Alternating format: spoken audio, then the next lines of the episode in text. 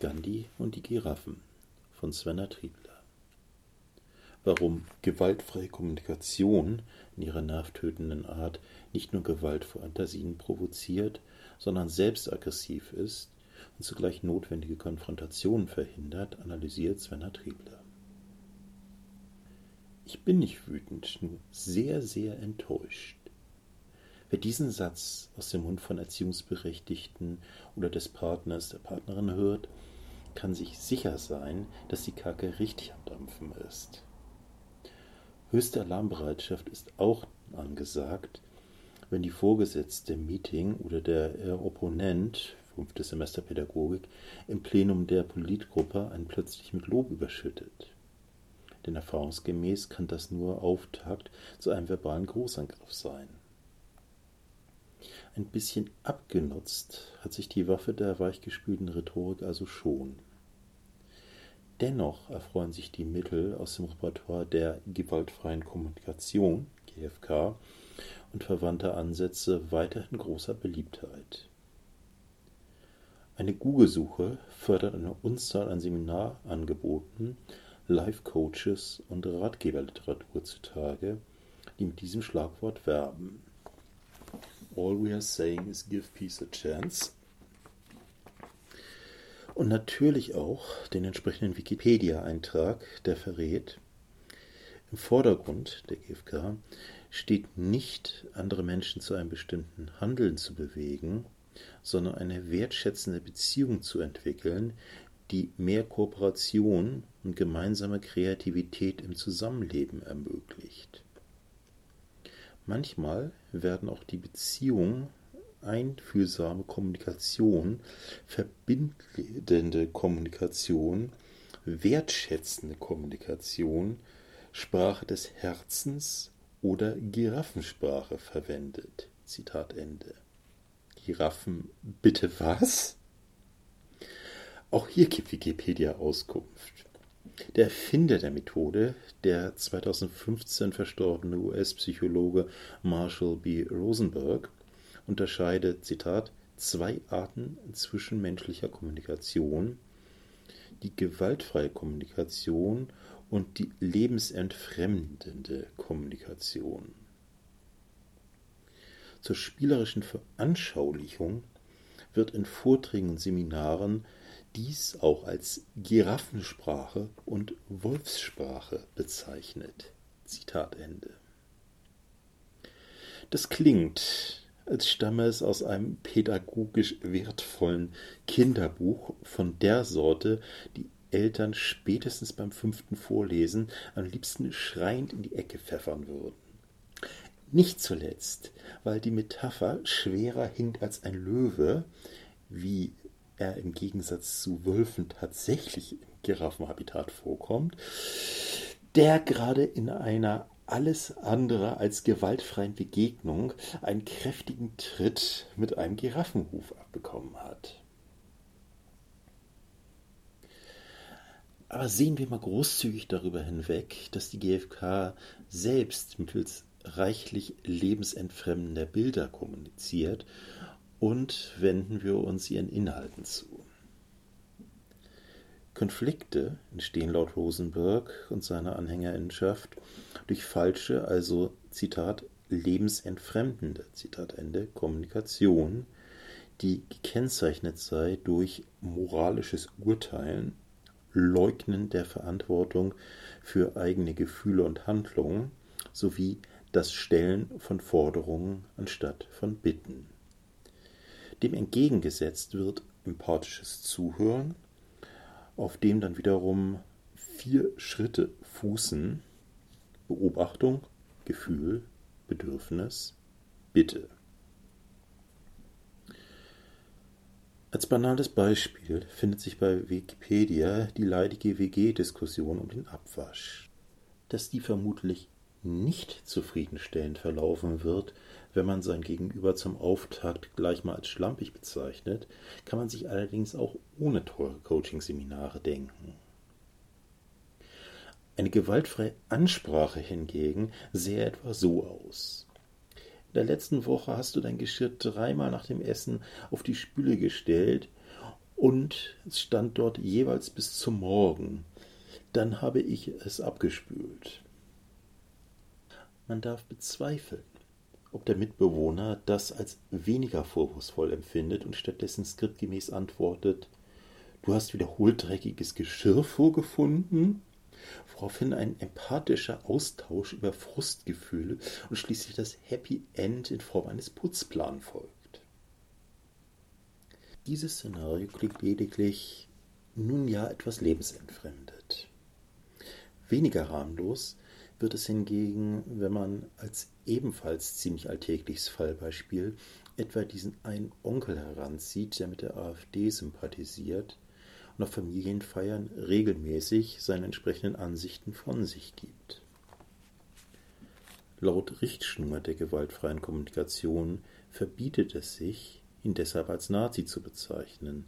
Das wäre ja moralisches Urteilen.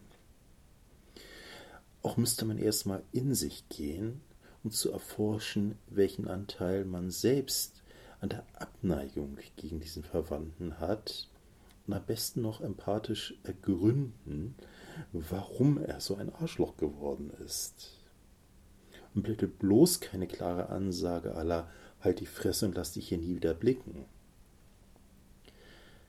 Das gewaltfreie Kommunizieren im Familienkreis entspricht also ziemlich genau dem, was seit einigen Jahren in allen großen Medien unter dem Motto mit rechten Reden ganz groß in Mode gekommen ist, weshalb es bestimmt nicht mehr lange dauern kann, bis die ganzen Faschos endlich zu Tode gekuschelt sind. Kleiner gewaltloser Exkurs. Diese Parallele ist kein Zufall. Wie der Name ahnen lässt, beruft sich die gewaltfreie Kommunikation auf Mahatma Gandhi und schon der hatte tolle Ideen zum Umgang mit Nazis. So schrieb er im Juli 1939 unter der Anrede Lieber Freund einen Brief an Adolf Hitler, des Inhalts die Sache mit dem Krieg doch lieber sein zu lassen. 1940 folgte ein zweiter, in dem er sogar noch einmal extra betonte, Zitat, dass ich sie als Freund bezeichne, ist keine Formalität. Ich besitze keine Feinde. Zitat Ende. Beide Briefe erreichten zwar niemals ihren Empfänger, weil die Briten sie abfingen, man darf aber getrost bezweifeln, dass sie den Lauf der Weltgeschichte geändert hätten. Das kann man noch naiv nennen, Absolut zynisch wird Gandhis Gewaltfreiheit allerdings in Hinblick auf die Shoah. Kurz nach der Pogromnacht 1938 riet er den deutschen Juden in einem Aufsatz zum gewaltlosen Widerstand, Zitat, Leiden, das freiwillig auf sich genommen wird, wird ihm innere Stärke und Glückseligkeit verleihen. Selbst wenn man Gandhi zugute hält, dass er seinerzeit das Ausmaß des Massenmords der kommenden Jahre nicht erahnen konnte, antizipierte er doch damals schon ein sich anbahnendes, so wörtlich, Massaker, was für ihn aber auch kein Grund war, wenigstens äh, den Zionismus als rettenden Ausweg in Betracht zu ziehen. Zitat Warum sollten Sie, die Juden, nicht wie andere Völker der Erde jenes Land zu ihrer Heimat machen, in dem sie geboren sind und ihren Lebensunterhalt verdienen. Zitat Ende.